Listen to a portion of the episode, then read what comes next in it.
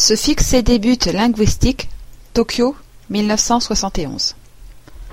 En 1971, quand j'ai été nommé à l'ambassade du Canada à Tokyo, je ne savais pas à quoi m'attendre. Mais j'étais déterminé à parler couramment japonais, comme je l'avais promis à mon employeur.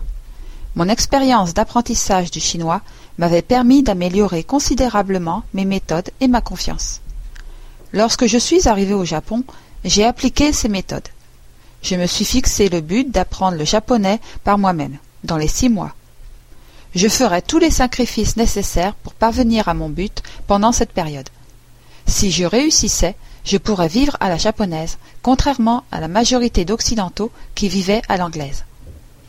Lorsque ma femme et moi sommes arrivés au Japon, nous avions un enfant et un autre en chemin.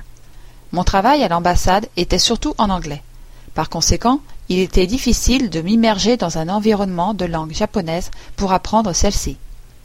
De plus, au Japon, je n'avais pas le luxe d'apprendre la langue à plein temps, aux frais de mon employeur, comme cela avait été le cas à Hong Kong. Et je n'avais pas étudié la langue à l'école, comme cela avait été le cas avec le français. Je devais me débrouiller seul, tout en travaillant à plein temps.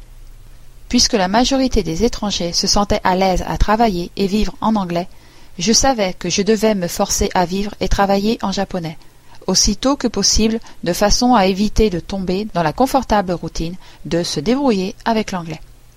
J'avais déjà été exposé au japonais, alors que j'étais à Hong Kong, par de bons amis parmi les membres du consulat du Japon qui étudiaient le chinois. L'un des fonctionnaires du Gaimosho, Affaires étrangères, était M.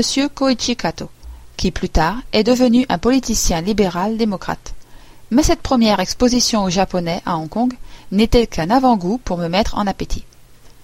Mes six premiers mois de vie au Japon ont constitué ma période d'apprentissage concentré, ma période critique. Je devais trouver mon propre matériel d'apprentissage et continuer à développer mes propres méthodes pour apprendre la langue.